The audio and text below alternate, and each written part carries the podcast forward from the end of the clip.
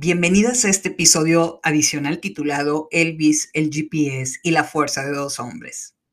Quisiera empezar este episodio adicional con la pregunta, ¿por qué Elvis logra llegar a la cima cantando las mismas canciones que otros cantaban? Antes de ser cantante, él era un camionero de Tennessee que ganaba dinero para mantener a su mamá. No era alguien nacido en cuna de oro, con todas las oportunidades del mundo para triunfar. La película nos muestra, con unas imágenes extraordinarias, que Elvis está influenciado por la música de los bares de afroamericanos y la música cristiana.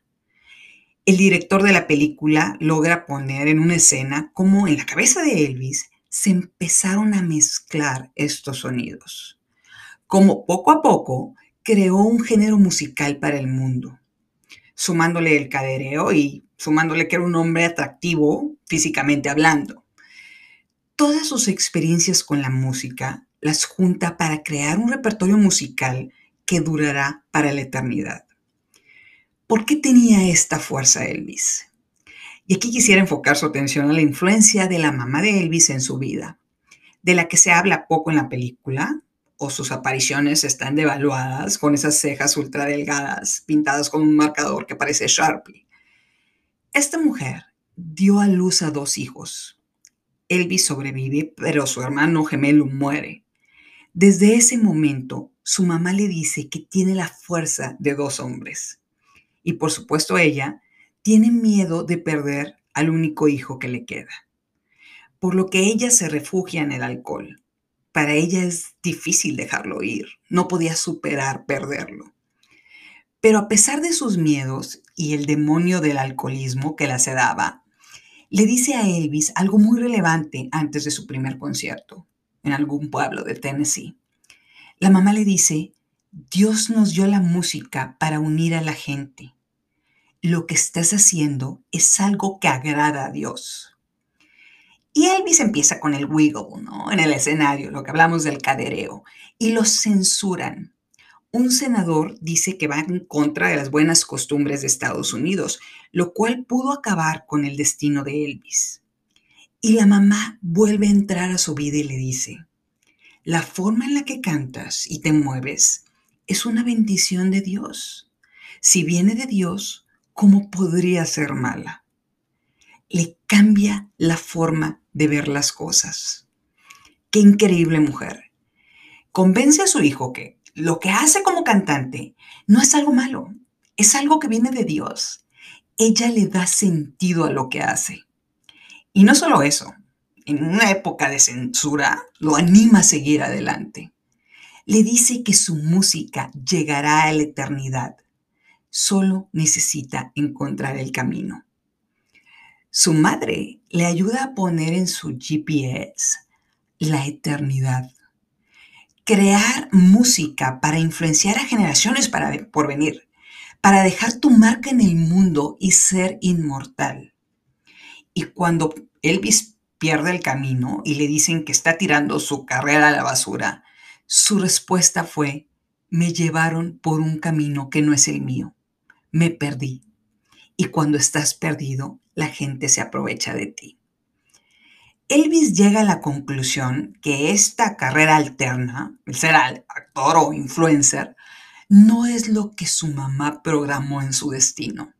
Y dice, esto fue lo que mató a mi madre. El dejar de ser yo perdió a su otro hijo. Me encantó este momento, porque todas hemos tomado rutas alternas, pero bendito el momento en el que alguien te recuerda que tienes que llegar a una meta y que estás perdido Alguien que te dice que traces una línea recta a donde quieres llegar. El momento en el que te recuerdan quién eres realmente.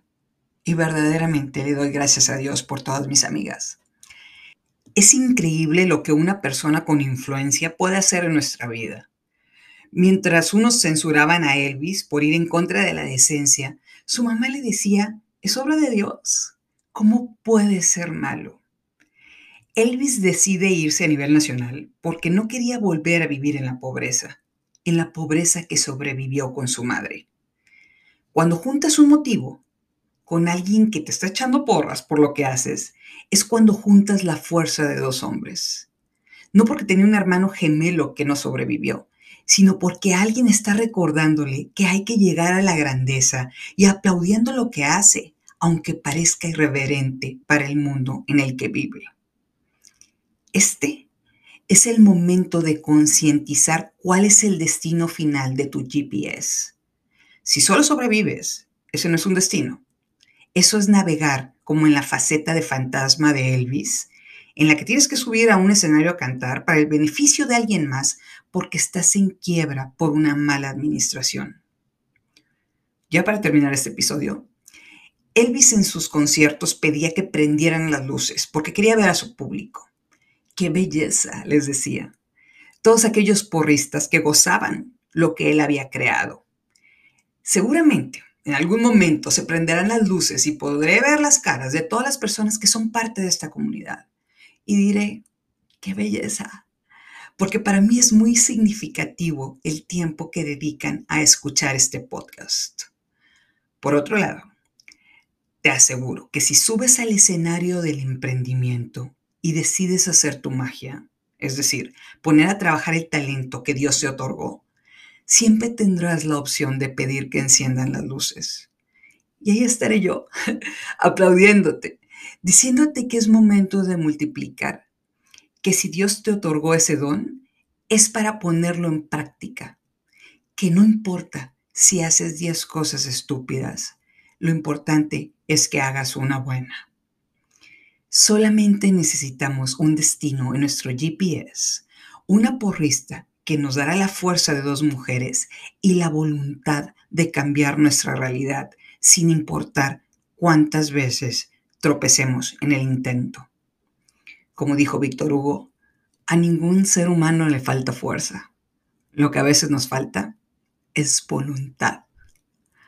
No lo olvides, estamos juntas en esto Muchas gracias por escuchar este episodio adicional para tomar la fuerza de dos mujeres. Soy Estivalis Delgado y esto es Empieza de Cero.